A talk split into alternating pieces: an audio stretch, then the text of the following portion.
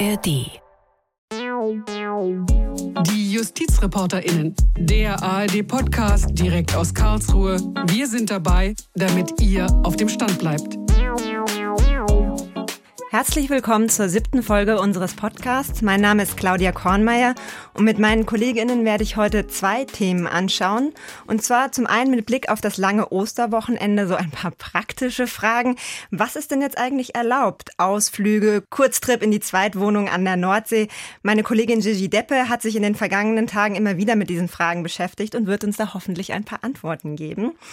Und dann im zweiten Teil wird es etwas äh, juristisch komplizierter. Gemeinsam mit meinem Kollegen Christoph Kehlbach möchte ich mir die Apps anschauen, die es jetzt so langsam gibt zur Bewältigung der Corona-Krise. Also eine ist schon da, eine zweite ist noch im Gespräch. Inwieweit sind die denn datenschutzrechtlich problematisch oder in Ordnung? Und um das zu klären, werden wir einen Gast bei uns haben, den Datenschutzrechtler Ulf Burmeier. Gigi, du bist schon hier bei mir im Studio. Ja, hallo. In gebührendem Abstand. Zwei Meter, hier liegt Genau. ein Zollstock um den. Gigi, Ausflüge mit Freunden, Besuche bei den Eltern, Familientreffen bei den Großeltern, das sind ja eigentlich alles so Sachen, die man gerne an Ostern macht, die dieses Jahr aber so ein bisschen unter Vorbehalt stehen. Das Problem ist dabei auch noch, jedes Bundesland hat so seine eigenen Corona-Verbote und Regelungen jetzt getroffen. Einheitlichkeit sieht wirklich anders aus, würde ich sagen. Das heißt, die Unsicherheit ist riesig. Was ist denn überhaupt noch erlaubt? Und du hast dir die Tage das immer mal wieder anschauen müssen und versucht, bei Zuhörer, Zuhörerinnen für Klarheit zu sorgen. Lass uns doch mal so ein paar Beispiele durchgehen.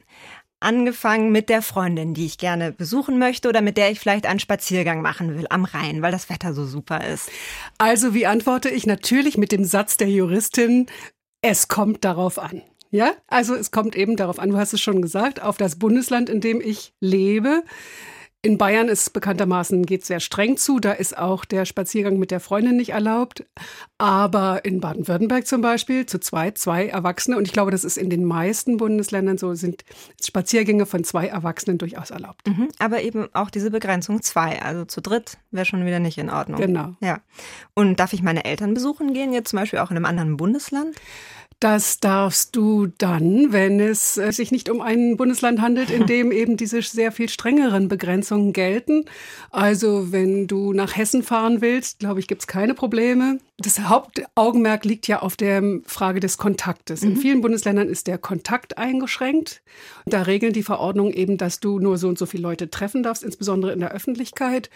Und in anderen Bundesländern kommt es darauf an, dass du einen triftigen Grund hast, überhaupt das Haus zu verlassen. Also, was ich jetzt allen Zuhörerinnen und Zuhörern, die bei uns anfragen, immer antworte heißt, versuchen Sie doch einfach mal auch als juristischer Laie die Verordnung von Ihrem Land zu lesen. Diese Verordnungen sind nicht lang. Nicht, dass man vielleicht alles versteht, aber man kann sich vielleicht schon daran orientieren. Und es gibt ja auch bei einigen Bundesländern FAQs, also da werden Fragen Mhm. beantwortet in Laiensprache, sodass man ungefähr weiß, was man darf. Ja, okay. Dann nehmen wir doch nochmal das Beispiel Ausflug. Wenn ich jetzt ein Wohnmobil habe, darf ich damit rumfahren? Auch wieder, es kommt darauf an, rumfahren, ja, das ist ja ein Auto. Autos dürfen ja fahren in allen Bundesländern. Aber darin übernachten geht in der Regel nicht, weil ja eben gerade touristische Besuche von Gegenden eigentlich untersagt sind. Und insofern muss man sich das wahrscheinlich in den meisten Bundesländern verkneifen. Ja, und ich habe gelesen gestern in der Verordnung von Sachsen, da, die hat auch diese Regelung mit den triftigen Gründen. Was ist so ein triftiger Grund? Und beim Rausgehen und so weiter steht dann sogar dabei, in den Schrebergarten, dem, also der Besuch des Schrebergartens, das ist ein triftiger Grund. Da sieht man mal, also das Grundgesetz hat doch den Föderalismus richtig im Blick. Ja.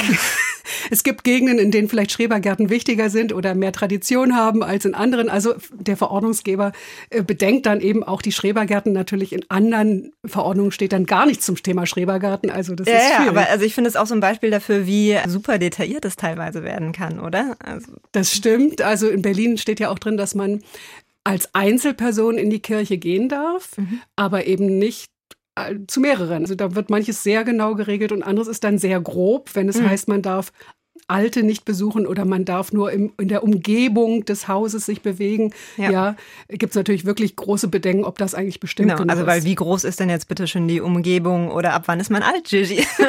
Sehr wichtige Frage.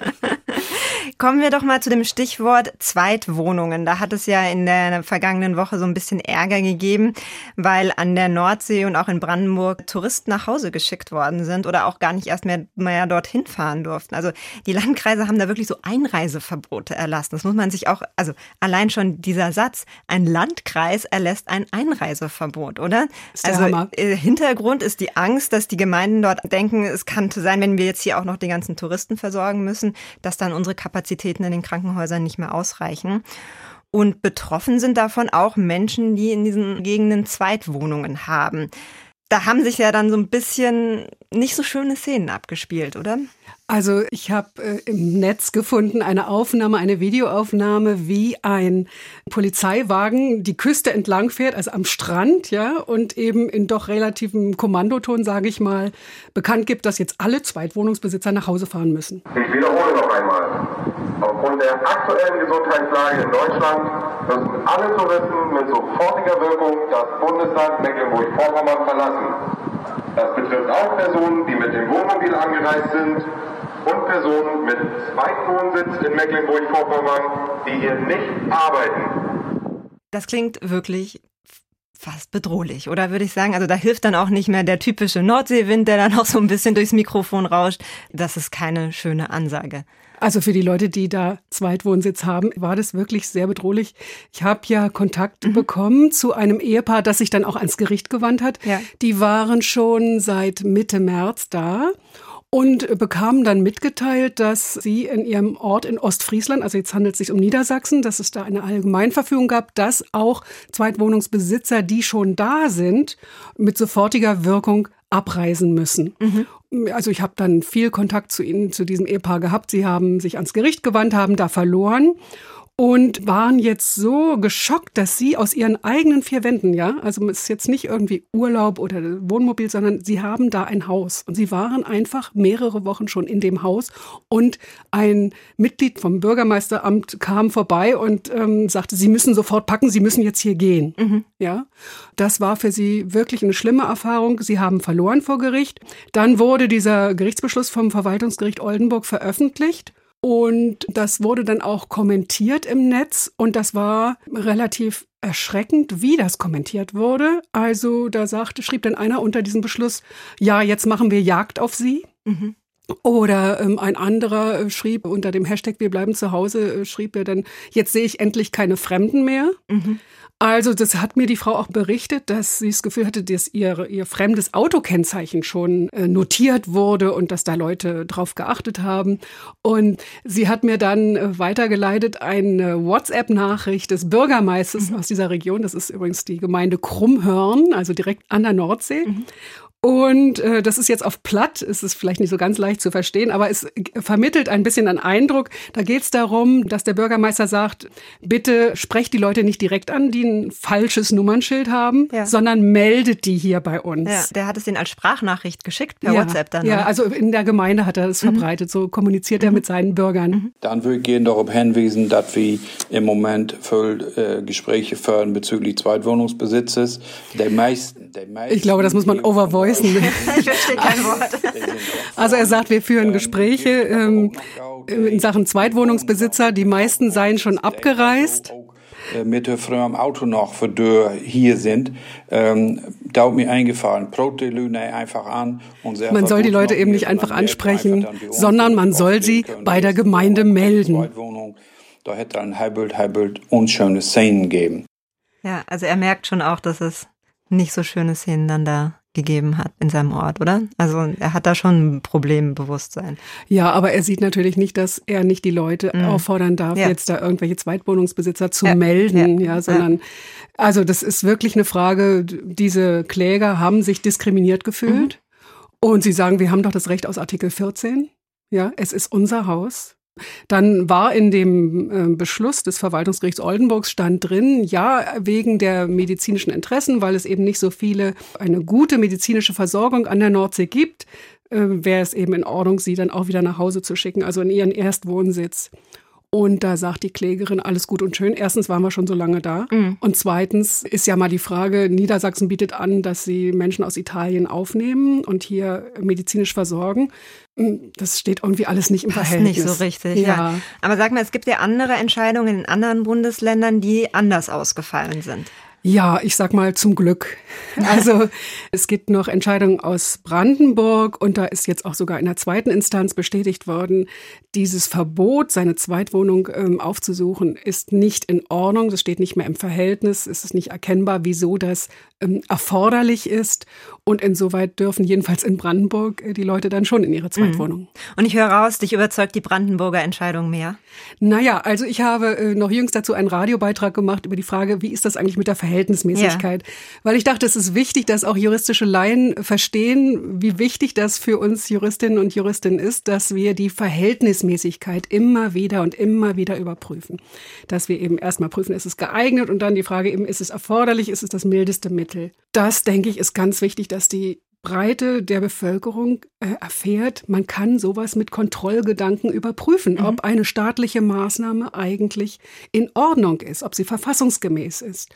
Und insofern denke ich, ist es sehr wichtig, eben hier hinzugucken, war das jetzt wirklich erforderlich?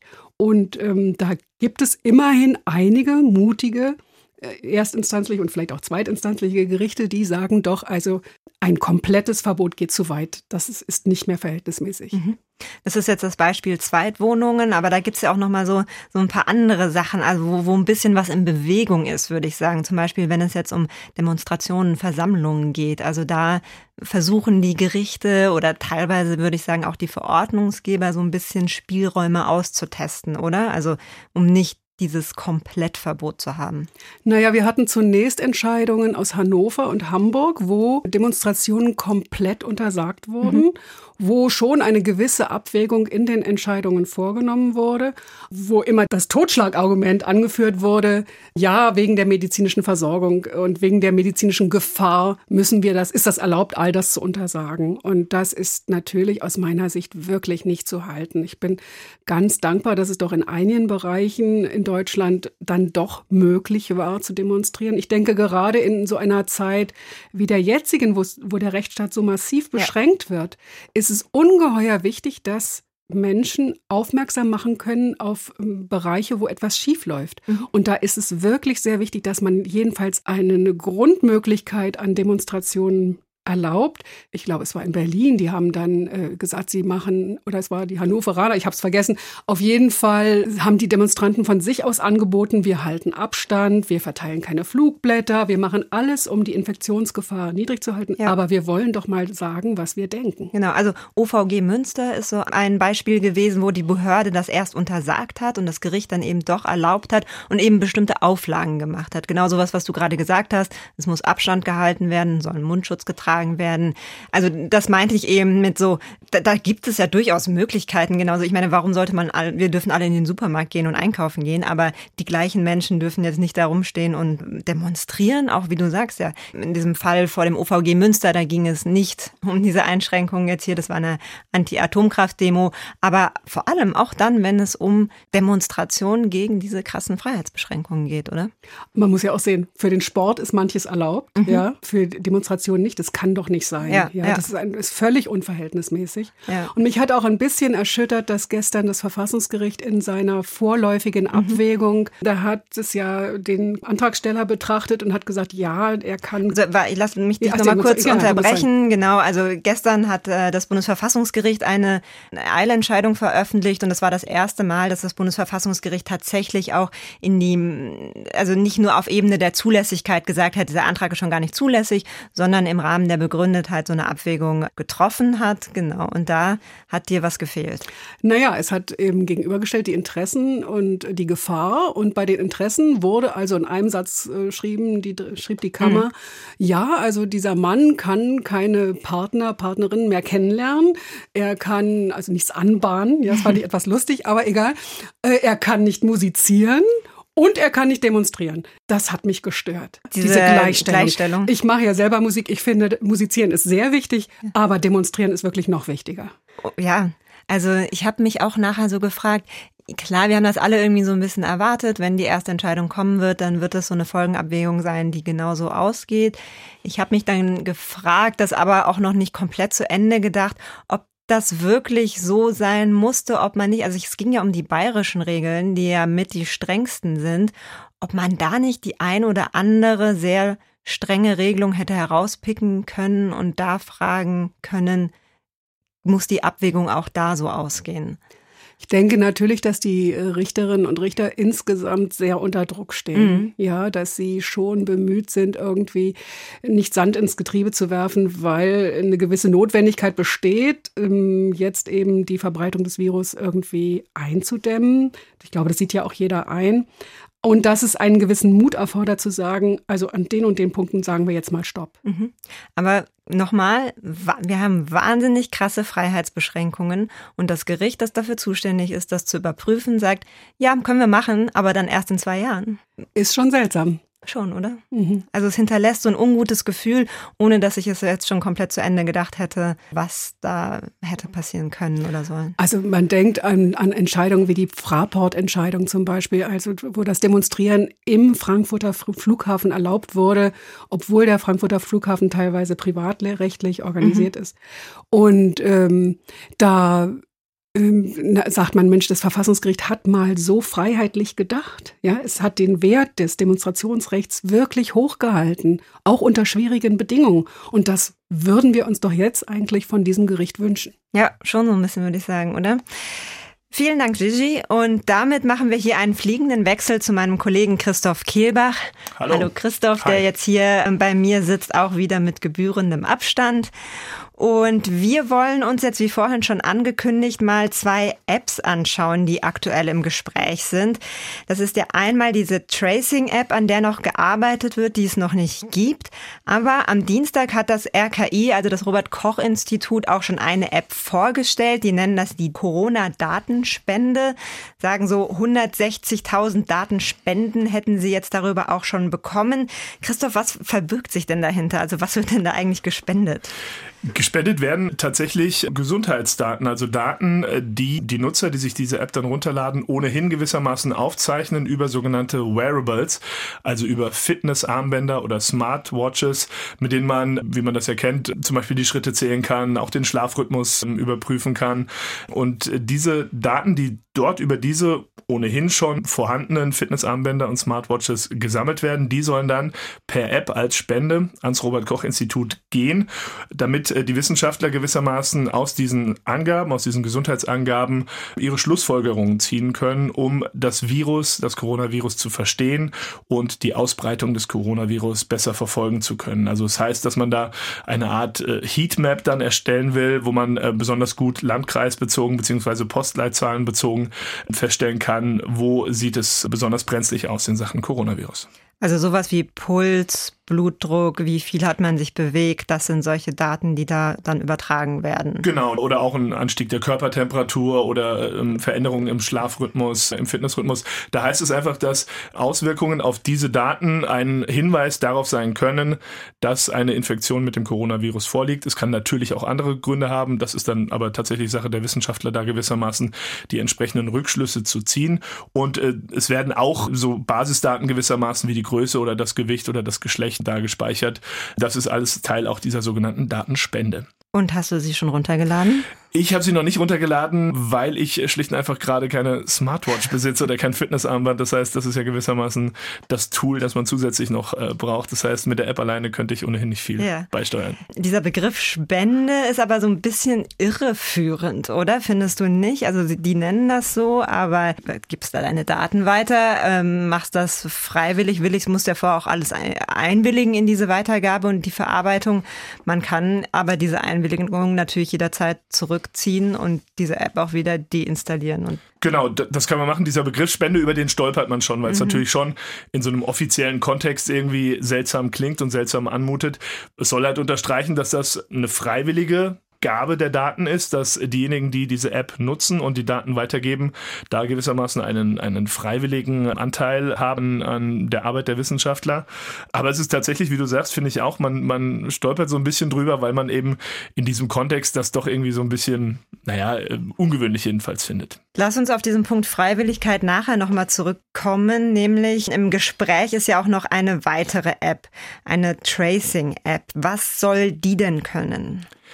Die Tracing-App soll einen wesentlichen Unterschied haben zu dieser Datenspende-App. Das muss, muss man vielleicht auch noch mal kurz dazu sagen. Diese Datenspende-App dient wirklich nur der Information der Wissenschaftler. Es geht nicht darum, dass diese Leute, die ihre Daten weitergeben, dann auch eine Information bekommen. Ihr seid möglicherweise infiziert, ja oder nein. Also es geht wirklich nur darum, den Wissenschaftlern zu helfen bei der Datenspende-App. Bei dieser Tracing-App soll genau das andere erreicht werden. Es sollen Leute, die möglicherweise mit dem Coronavirus infiziert sind, gewarnt werden. Hintergrund ist schlicht und einfach der, dass eine Vielzahl der Infektionen zu einem Zeitpunkt stattfindet, an dem äh, der Träger des Coronavirus noch gar nicht merkt, dass er krank ist oder dass er, dass er das Virus trägt, weil er keine Symptome hat. Ich habe gelesen, 40, über 40 Prozent der Ansteckungen sollen gewissermaßen in dieser ersten Phase schon erfolgen. Und diese Tracing-App soll eben da helfen, Menschen gewissermaßen zu warnen, bevor Symptome schon ausbrechen, damit sie sich möglicherweise selbst in Quarantäne begeben können, wenn sie Kontakt hatten mit jemandem, der äh, definitiv infiziert ist und über eine bestimmte Zeitspanne relativ nah dieser Person waren, gibt es diese Information. Das wird eben über Bluetooth ähm, realisiert und weitergegeben dann. Dann äh, kriegt man die Information, du hattest engeren Kontakt für eine bestimmte Zeitspanne mit jemandem, der infiziert ist. Möglicherweise bist du auch infiziert und das soll eben gewissermaßen ermöglichen, dass man schneller und früher diese Infektionsketten unterbrechen kann. Ja, also sich dann eben auch testet, testen genau. kann, wenn man das dann möchte. Man wird nicht dazu soll nicht dazu verpflichtet werden, getestet zu werden. Also das Ziel wäre, Infektionsketten zu verfolgen und zu unterbrechen. Und wie dieses Ganze jetzt datenschutzrechtlich zu beurteilen ist. Das ist ja nicht so ganz so einfach. Und deswegen haben wir jetzt hier noch einen Gast zu uns dazu geschaltet, und zwar den Datenschutzrechtler Ulf Burmeier. Er ist Richter, engagiert sich bei der Gesellschaft für Freiheitsrechte und ist einer der Gastgeber beim Podcast Lage der Nation. Guten Tag, Herr Burmeier. Ja, guten Tag. Schön, dass Sie ähm, hier heute bei uns mit dabei sind. Wir wollen uns ja diese Tracing-App, Corona-Tracing-App etwas genauer anschauen, die da geplant ist. Wie müsste denn aus Ihrer Sicht so eine App aussehen, damit sie datenschutzkonform ist? Ich habe dazu ja vor ein paar Tagen mit zwei Co-Autoren was veröffentlicht, ähm, wobei mir ganz wichtig ist zu sagen, dass ich selber jetzt keine App entwickle, ne, sondern wir haben quasi mhm. theoretische Vorbedingungen äh, formuliert, wie so eine App aussehen müsste, damit sie aus datenschutzrechtlicher Perspektive sauber ist. Und aus unserer Sicht ist ganz zentral zunächst mal die Anonymität äh, der Nutzung, dass man also zum Beispiel seine Telefonnummer und seinen Namen nicht eingeben muss, einfach weil das eine ganz wichtige Voraussetzung ist, um Vertrauen zu bilden, damit die Menschen so eine App überhaupt überhaupt freiwillig einsetzen. Das ist ganz zentral. Aber natürlich muss so eine App auch möglichst zuverlässig sein, also möglichst wenig Fehlalarme produzieren. Und deswegen muss man sich sehr genau Gedanken machen, wie man zum Beispiel den Algorithmus, ja, der entscheidet, ob tatsächlich Menschen gewarnt werden sollen aufgrund von bestimmten Bluetooth-Messungen. Deswegen muss man diesen Algorithmus gut durchdenken und auch regelmäßig trainieren, damit diese Warnungen tatsächlich überzeugend sein können. Was, Herr Burmeier, heißt in dem Zusammenhang trainieren? Wie kann der Algorithmus äh, trainiert werden? Also das geht am allerbesten dadurch, ähm, dass man ihm ein Feedback gibt, äh, ob seine Entscheidungen tatsächlich richtig waren. Also beispielsweise stellen wir uns vor, Person X hat äh, diese App auf dem eigenen Smartphone eingesetzt, läuft damit durch die Gegend. Das Smartphone merkt sich die anonymen IDs der Menschen, äh, denen die Person X nahegekommen ist und dann wird diese Person X positiv auf Corona getestet.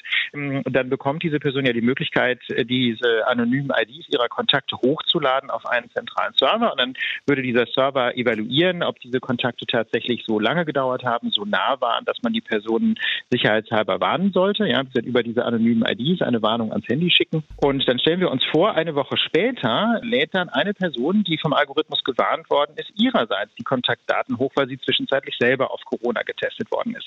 Das würde diesem zentralen Server das Feedback geben, dass seine Warnung richtig war, ja, weil diese mhm. Person eben selber äh, inzwischen positiv auf Corona getestet wurde. Andersrum funktioniert es natürlich nicht ganz so sicher. Es kann ja verschiedene Gründe geben, warum eine Person, die gewarnt wurde und dann nicht die Daten hochgeladen hat, das nicht getan hat. Möglicherweise hat sie einfach Datenschutzbedenken gehabt und deswegen die Daten nicht hochgeladen. Aber das, das mhm. heißt, das negative Feedback ist nicht so eindeutig, aber das positive Feedback, Person, die gewarnt worden ist, ist tatsächlich selber infiziert zwischenzeitlich. Dieses positive Feedback wäre gut möglich. Jedenfalls dann, wenn man tatsächlich auf einen zentralen Server setzt, der dieses Feedback verarbeiten kann. Zwischenzeitlich wird ja auch vorgeschlagen, dass man ohne so einen Server auskommen könnte, dass also quasi die Handys untereinander kommunizieren, anonym natürlich. Das hätte den Vorteil, dass es eben keinen zentralen Server gäbe, ne, der natürlich immer auch ein Einfallstor ist für Attacken.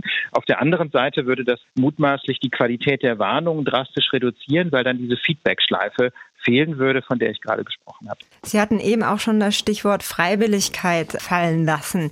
Ich würde da schon gerne nochmal nachfragen, wie freiwillig wäre so ein Herunterladen dieser App denn überhaupt noch? Also wenn man mit im Blick behält, dass doch schon ein gewisser sozialer Druck herrscht, auch wenn man das Ganze in der Kommunikation jetzt damit verbindet, zu sagen, vielleicht können wir die Ausgangsbeschränkungen jetzt so nach und nach lockern, aber dafür müssten dann doch irgendwie die meisten oder sehr viele Bürger und Bürgerinnen diese App runterladen. Also wenn das in der Kommunikation so ein bisschen mitschwingt oder dann vielleicht auch in einem zweiten Schritt, ja, bei den Kontaktbeschränkungen war ja auch am Anfang alles freiwillig, das hat nicht funktioniert und deswegen mussten wir das dann verpflichtend machen. Und so etwas könnte ja hier durchaus dann auch im Raum stehen.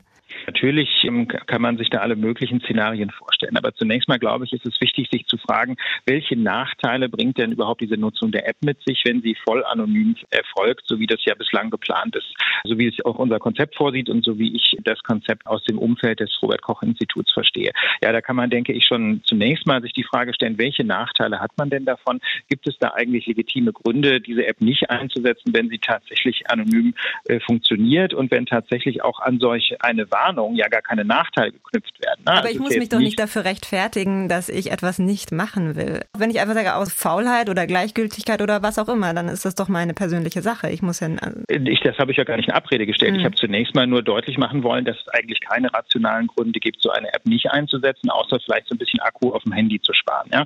Und da denke ich, muss man sich dann ganz persönlich die Frage stellen, ob Bequemlichkeit oder Faulheit in einer solchen existenziellen Krisensituation tatsächlich legitim legitime Anreize sind oder legitime Gründe sind, zu sagen, das mache ich jetzt nicht. Also das finde ich ist eine moralische Entscheidung. Genau, aber der Grundsatz muss ja schon sein, erstmal kann jeder machen, was er will. Und dann, dann sind wir nämlich nicht mehr bei Freiwilligkeit, wenn es dann darum geht, dass man etwas machen soll, weil man eben sich moralisch, gesellschaftlich, wie auch immer, dazu verpflichtet fühlt. Also das ist ehrlich gesagt, ein, denke ich, eine Frage der persönlichen Moral. Natürlich kann man sich unvernünftig verhalten. Das, äh, das verbietet einem ja auch niemand. Ich denke, da gehen jetzt wirklich äh, verschiedene Freiheitskonzepte wirklich bunt durcheinander. Allein die Freiheit vor einem schlechten Gewissen ist ja schließlich noch keine geschützte Freiheit, zum Beispiel aus einer grundrechtlichen Perspektive. Ich denke, die Frage, die man hier stellen muss, ist, ist es tatsächlich eine Einschränkung von Freiheit, wenn man völlig zu Recht das Gefühl hat, sich unsozial zu verhalten? Das, denke ich, ist keine Freiheitsbeeinträchtigung. Im Gegenteil, Freiheitsbeeinträchtigungen sehen anders aus. Natürlich wäre es eine Beeinträchtigung der persönlichen Freiheit, wenn jetzt tatsächlich zum Beispiel eine gesetzliche Pflicht geschaffen würde, eine solche App auf dem Handy äh, zu installieren. Ich bin dagegen, weil ich denke, dass man in einer Demokratie Menschen einfach davon überzeugen kann, äh, sich sinnvoll und vernünftig zu verhalten. Und ich finde auch, dass das in dieser Corona-Krise äh, relativ gut funktioniert. Ähm, schauen wir, wie viele Menschen inzwischen freiwillig zum Beispiel Masken tragen, sogar Masken für andere Menschen nähen. Ja, also das, ich bin da ehrlich gesagt viel optimistischer als Sie, dass sich Menschen tatsächlich freiwillig vernünftig verhalten. Und wie gesagt, soziale Erwartungen halte ich nicht für eine Einschränkung von Freiheit, sondern im Gegenteil, sie können ja auch eine Leitlinie geben, wie man sich ethisch vertretbar verhalten kann. Problematisch, wie gesagt, aus meiner Sicht sind staatliche ähm, Vorschriften, dass man Apps einsetzen muss. Da muss man sich genau überlegen, auf welcher Grundlage man die tatsächlich äh, überhaupt regeln kann. Und eine andere Frage ist natürlich, ob private Akteure, ja, denken wir an Betreiber von irgendwelchen Einrichtungen, erwarten, dass man die App auf dem Handy vorzeigt, um teilnehmen zu können. Das sind dann äh, persönlich Grenzfälle, wo man sich überlegen muss, ob das tatsächlich legitim ist, Menschen nur noch den Zutritt zu erlauben, wenn sie die App installiert haben. Da hätte ich auch Bedenken, aber allein aus einer sozialen Erwartung, finde ich, kann man keine Freiheitsbeeinträchtigung ableiten. Ich habe noch zwei Fragen dazu ähm, zum Stichwort Freiwilligkeit.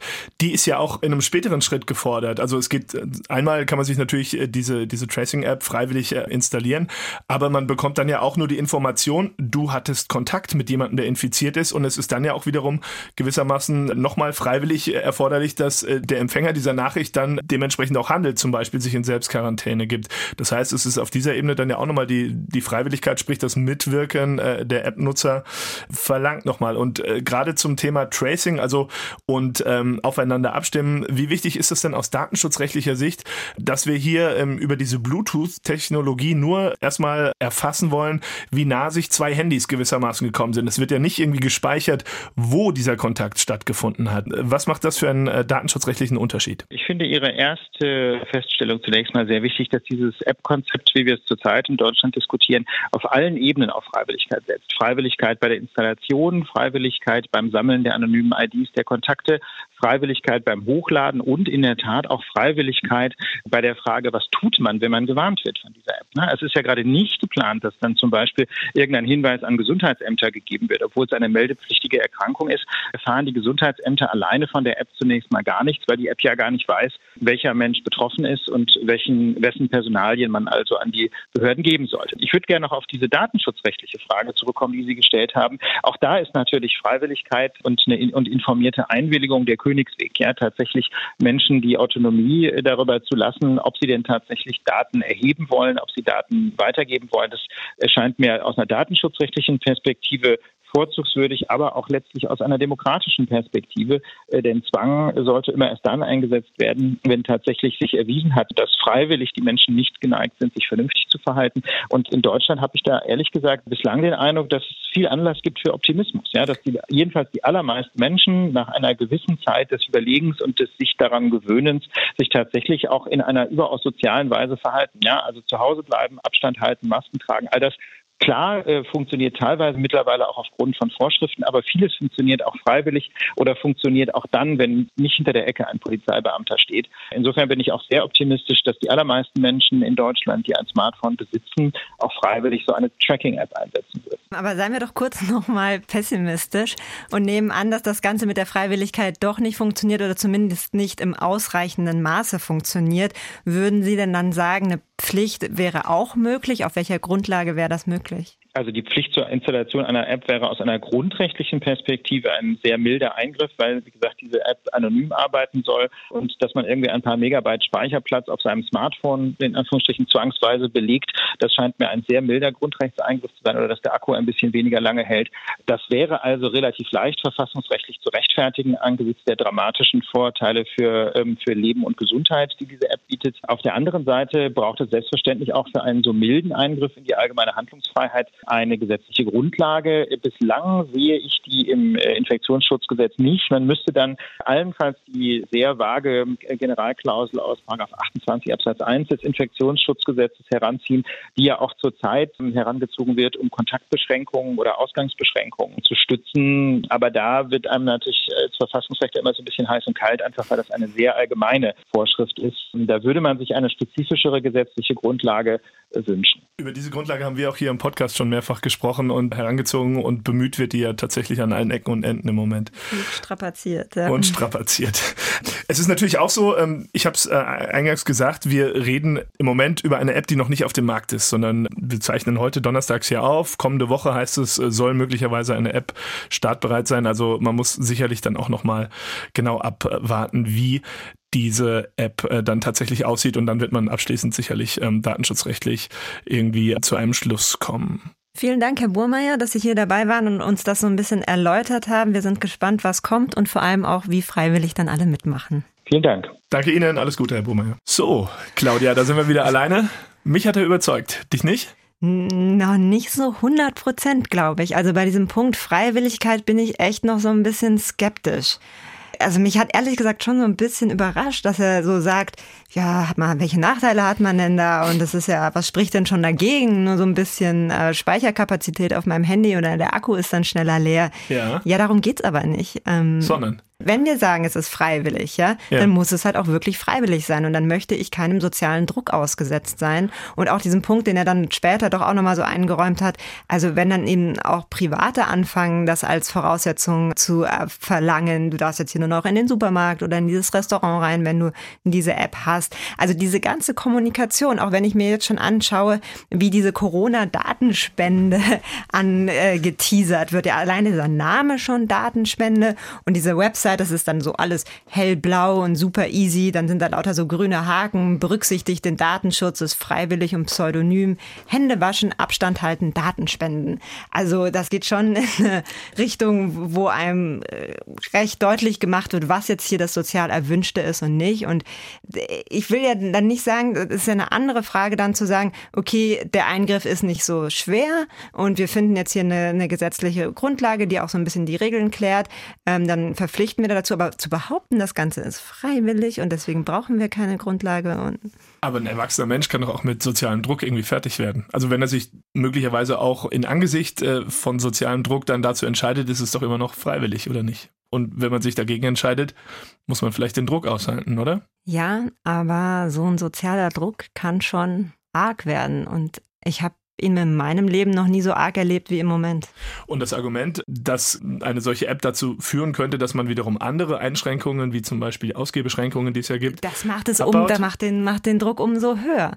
Weil dann ist, genau, dann ist ja diese Argumentationskette, also wenn ihr das jetzt nicht alle runterladet, dann können die armen Restaurantbesitzer immer noch nicht aufmachen und die gehen dann alle pleite und dann bist du dran schuld, Christoph. So. Das ist möglicherweise das Argument, aber es ist ja rein faktisch dann so, dass tatsächlich dann durch die Installation dieser App, ähm, die dann ohnehin noch auf Freiwilligkeit weiterhin basiert, tatsächlich dann aber diverse Grundrechtseinschränkungen, die wir aktuell erleben, möglicherweise tatsächlich dann wieder wegfallen. Ich glaube, wir können uns einigen, dass wir uns da nicht einigen werden. Agree to disagree. genau. Und wollen damit dann hier auch zu einem Ende kommen äh, dieses Mal. Wenn ihr Anregungen habt, Kritik oder einfach sonst aus welchem Grund auch immer gerne mit uns in Kontakt treten wollt, dann könnt ihr das gerne machen. Entweder ganz klassisch würde ich sagen per E-Mail unter justizreporterinnen.swr.de oder ihr könnt uns Kommentare hinterlassen auf unserer Facebook-Seite ARD Rechtsredaktion. Ansonsten ganz herzlichen Dank fürs Zuhören und wir freuen uns auf das nächste Mal. Bis dahin. Ciao.